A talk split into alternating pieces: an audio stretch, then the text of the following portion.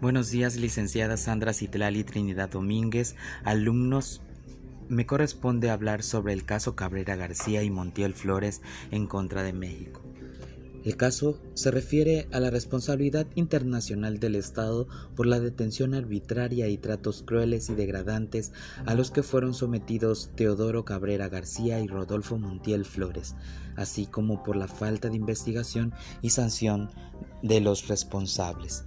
Los hechos en el presente caso se iniciaron el 2 de mayo del 1999 cuando el señor Montiel Flores se encontraba fuera de la casa del señor Cabrera García junto a otras personas en la comunidad de Pisotla, municipio de Ajuchitlan del Progreso, estado de Guerrero.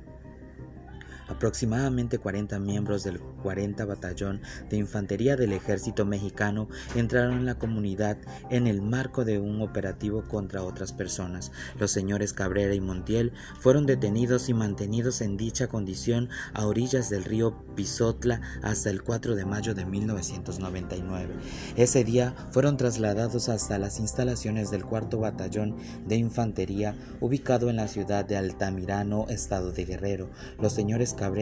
y Montiel fueron golpeados y maltratados durante su privación de la libertad. Posteriormente, ciertos miembros del ejército presentaron una denuncia penal en contra de los señores Cabrera y Montiel por la presunta comisión de los delitos de portación de armas de fuego de uso exclusivo de las fuerzas militares y siembra de amapola y marihuana, iniciándose la respectiva investigación penal.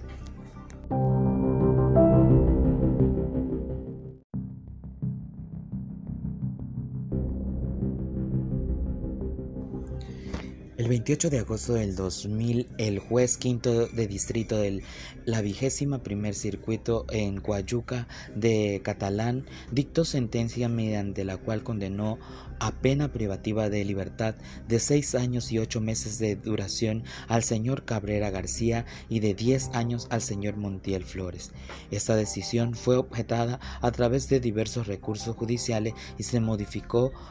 parcialmente a su favor.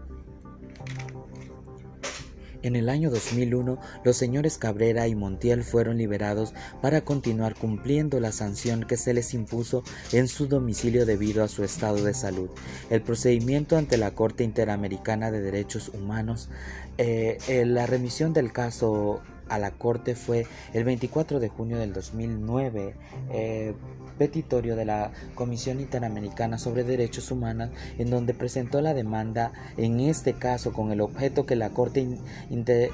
Interamericana de Derechos Humanos decidiera si el Estado violó los derechos consagrados en los artículos 5.1, 5.2, 7.5, 8.1, 8.2, 8.3 y 25 en relación con los artículos 1 y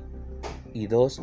de la Convención Americana del Incumplimiento de las Obligaciones bajo los artículos 1, 6, 8 y 10 de la Convención Interamericana para prevenir y sancionar la tortura. Los representantes de las víctimas solicitaron que la Corte Interamericana de Derechos Humanos declarara que el Estado violó los derechos consagrados en los artículos 5, 16, 7.1, 7.2, 7.3 y 7.4 de la Convención Americana. Finalmente, los representantes solicitaron al tribunal que ordenara al Estado la adopción de varias medidas de reparación. Claramente, dentro de, este caso se violaron eh, algunos derechos eh, conforme a lo que establece la Convención Americana en el artículo 1, la obligación de respetar los derechos, el artículo 2, deber de adoptar disposiciones de derecho interno, el artículo 25 la protección judicial, el artículo 5 derecho a la integridad personal, el artículo 7 que habla del derecho a la libertad personal y el artículo 8 que habla sobre las garantías judiciales y claramente otros relativos a, sobre la Convención Interamericana para prevenir y sancionar la tortura, así como de la Convención contra la tortura y otros tratados o penas crueles, inhumanos o degradantes. Conforme a la reparación de los daños, la Corte dispuso que la sentencia de excepción preliminar, fondo, reparación y costas constituye per se una forma de reparación. Eh, los resolutivos de la Corte, eh, la Corte decide eh, desestimar la excepción preliminar de cuarta instancia interpuesta por el Estado. La Corte declara que el Estado es responsable por la violación del derecho a la libertad personal reconocidos en los artículos 7.3, 7.4 y 7.5 en relación con el artículo 1.1 de la Convención Americana sobre Derechos Humanos en perjuicio de los señores Teodoro Cabrera García y Rodolfo Montiel Flores, que el Estado es responsable por la violación del derecho a la integridad personal, que el Estado ha incumplido la obligación de investigar los alegados actos de tortura, que el Estado es responsable por la violación de las garantías judiciales, que no corresponde emitir eh, con